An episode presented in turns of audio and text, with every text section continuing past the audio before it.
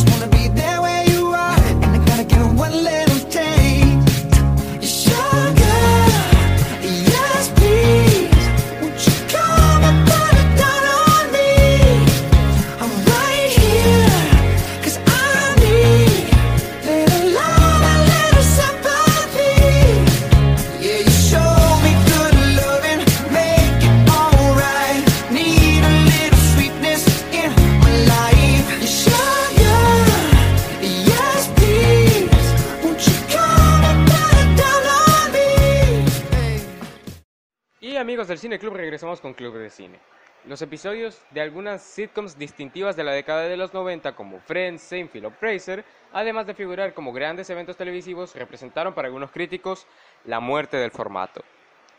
Incluso, actualmente, algunos investigadores de la comunicación continúan el debate en torno al tema. ¿Ha muerto realmente el género de la comedia de situación? Y en lo personal pienso que no. Quizás no tiene la misma popularidad que gozaba en los 90 y décadas anteriores. Sin embargo, la producción de comedia de situación en su formato clásico y también en su formato animado actualmente continúa y no parece vislumbrarse, al menos cercanamente su extinción dentro de la pantalla chica. Es más, hay muchas comedias representativas de este siglo. A ver, tenemos a Drake y George, Hannah Montana, eh, Tom Halfman, Joey y las nuevas aventuras de la vieja Christine y también The Big Bang Theory de Carly. Y esta lista podría continuar. Sin embargo, pese a la considerable producción del formato televisivo en esta década, tanto en su versión clásica como animada, es inevitable mencionar que a la par del surgimiento de las mismas han aparecido en la pantalla algunas series cómicas que no reúnen de manera exacta todas las características distintivas de la comedia de situación. Por ello, resulta interesante plantear las siguientes preguntas. ¿Podrían ser estas series catalogadas como propiamente como una comedia de situación? ¿Acaso el formato televisivo se encuentra frente a un nuevo modelo de producción? ¿O de qué manera se puede definir a este grupo de series cómicas? Yo lo voy a definir como un nuevo modelo de una sitcom. Series como The Office y Modern Family son solo algunos títulos de comedias televisivas que no incluyen de manera precisa todas las características distintivas de la sitcom y que además se han desarrollado bajo estándares de producción y realización un tanto diferentes a la comedia de situación. Algunos críticos mencionan que a partir del final de episodios de sitcoms tan representativas como las mencionadas en el apartado anterior, se llegó al fin de una etapa en la comedia televisiva mundial. El modelo clásico de comedia había llegado a su punto más álgido y el siguiente paso solo podría ser la renovación a través del camino de la innovación creativa.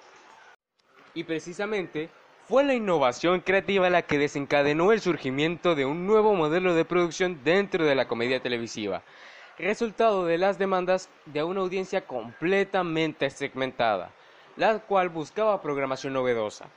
Por esta razón, a principios de los 2000 se comenzaron a generar nuevos e ingeniosos productos audiovisuales cómicos que cumplían con las exigencias que la sociedad contemporánea reclamaba.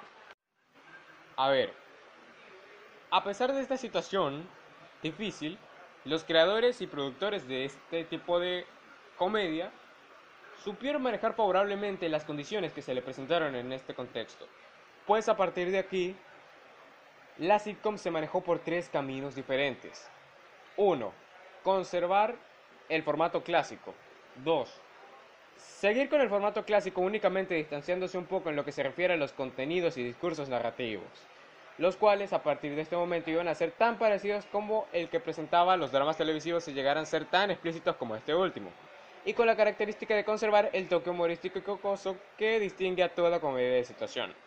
Y el tercer camino, el cual representa el nacimiento del nuevo modelo de comedia de situación, que fue por el que apostaron algunos creadores y productores de comedia cuando decidieron abandonar la idea de producir sitcoms únicamente bajo el riguroso modelo de producción clásico y se aventuraron a crear productos cómicos novedosos, fusionando diversos géneros y formatos televisivos, como comedia, drama y reality show, o comedia, drama, documental, o comedia, documental, eh, novela, telenovela, etc las cuales se dirigían a un público mucho más segmentado todavía. Este modelo de comedia conserva diversas características de la comedia, omite algunas otras e incorpora nuevas, todo ello con la finalidad de mantener a su público seguidor y además poder incorporar a una audiencia televisiva potencial. A todo esto, he de agregar un factor más, el cual ha surgido a finales del siglo XX y tiene que ver directamente con los seguidores del formato televisivo, especialmente con sus gustos humorísticos y narrativos y los cambios que han sufrido a través de los años. A ver, y lo anterior tiene que ver con lo siguiente. Comedias de situación tan populares como las de las décadas de los 90 como Fraser, Seinfeld o Friends lograron tener a un público determinado durante sus 11, 10 y 9 años en antena respectivamente, ofreciendo discursos narrativos, temáticas y situaciones cómicas evolutivas, es decir, cambiantes y adaptables a los gustos y exigencias que su auditorio reclamaba al paso de los años. Sin embargo, y a principios del siglo XXI, la generación Friends, Fraser o Seinfeld había crecido y era evidente que ya no tenían los mismos gustos narrativos que en 1994 o 93 o 1989 por lo tanto, ya no buscaba dentro de la programación los gags recurrentes de Rachel, Joey, Fraser, Daphne, Jerry o George. Necesitaba en antena algo más novedoso y los productores de televisión lo sabían. Es como el inicio de la Bruce Bruce Lee muere y las productoras tienen que buscar cómo llenar ese vacío. Y ahí nace la Bruce Actualmente, en la comedia de situación, volviendo un poco al tema, se pueden incluir series televisivas como Sex and the City, Scrubs o The Desperate Housewife, además de las mencionadas al principio de este segmento. Dentro de este nuevo formato, en las que se observa claramente la evolución temática, la hibridación de géneros y la representación de la comicidad basada principalmente en el sarcasmo y la ironía, y además un modo de producción más cercano al cine. Amigos del Cine Club, vamos a un último corto musical y al regreso algunas aclaraciones que quiero hacer.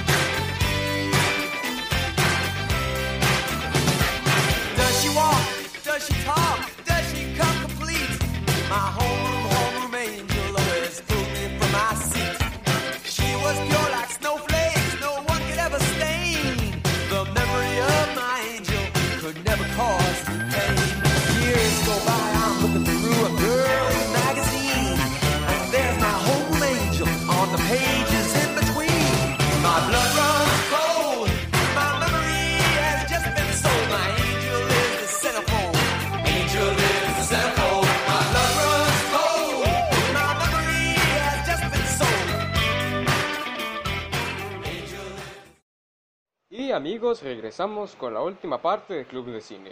A lo largo de este mes se ha hecho mención particularmente a la audiencia estadounidense. Sin embargo, este apartado voy a dedicarlo para hacer referencia a su público internacional, con énfasis en el latinoamericano, para así conocer la interacción de contenidos televisivos entre dos contextos diferentes.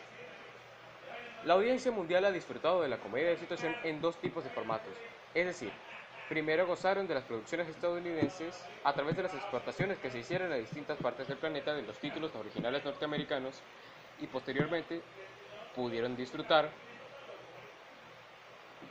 de sitcoms a través de producción local, es decir, copiando o imitando el formato de televisión estadounidense, únicamente adaptando los contenidos y discursos narrativos a la práctica humorística, la jerga y las representaciones identitarias del contexto local o regional. Este único formato se conoce como remake. Entre eh, algunos existentes se encuentran Casado con Hijos, que les dije en el programa número 3, la versión argentina de Margaret with Children, la sitcom La Nani, que es una adaptación chilena de The Nanny. A razón de dichas importaciones de productos audiovisuales en América Latina hasta hace algunos años, prevalecieron entre los académicos latinoamericanos los enfoques de la dependencia cultural que ejercía Estados Unidos sobre los flujos en Latinoamérica. Sin embargo, esta situación ha cambiado notablemente, pues en los últimos años se han retomado conceptos con los de proximidad cultural y de desencuentro cultural, los cuales generan una visión más optimista del desarrollo y evolución del espacio televisivo en Latinoamérica. En el caso de nuestro país, lo más cercano que tuvimos a lo que es una sitcom son los programas de sketches, Radio Rochela, Chéverísimo, A que te ríes, Casa Tiberas, todo ese tipo de series. Más bien no representan una sitcom como tal porque son comedias de sketches. No es un programa entero como tal que cuenta una historia lineal. Pero se considera como sitcom aquí en Venezuela. ¿Qué más le podemos hacer? En el caso de México, desde mediados, desde la década de los 80 hasta la actualidad, el gobierno ha abogado por políticas neoliberales, las cuales han facilitado que surjan cambios significativos y transformaciones dentro de las industrias audiovisuales en cuanto a la oferta y el consumo de productos mediáticos. En Chile la cosa cambia porque se hacen remakes imitando series de Estados Unidos, eh, como por ejemplo La Nani, y también algunas otras que voy a mencionar en un post en Instagram que voy a publicar.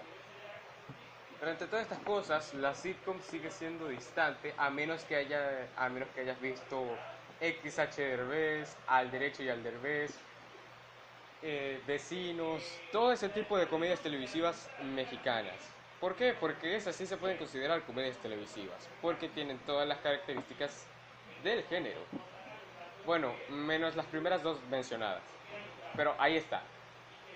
Pero una de las sitcoms latinoamericanas más reconocidas fueron dos, para ser específico, y dos hechas por la misma persona, El Chavo del Ocho y El Chapulín Colorado. Y también le podemos inclu- incluir Chespirito, las tres creaciones de Roberto Gómez Bolaños. A ver, también voy a publicar algunos memes que son inolvidables dentro de esta, dentro de esta serie. Pero lo importante es que necesitan saber que la sitcom aquí en Latinoamérica no es tan diversa como en Estados Unidos porque simplemente lo que hacen es repetir discursos de otras series televisivas. Y bueno chicos, amigos del Cine Club, ya terminamos el programa del día de hoy, cerrando con el tema del día de hoy de las sitcoms. Espero que le haya gustado este tema. Eh, la próxima semana no vamos a hablar de otro tema, sino que vamos a meter una entrevista especial de un episodio y una sección que que he creado para el quinto programa. Se llama Banda Sonora.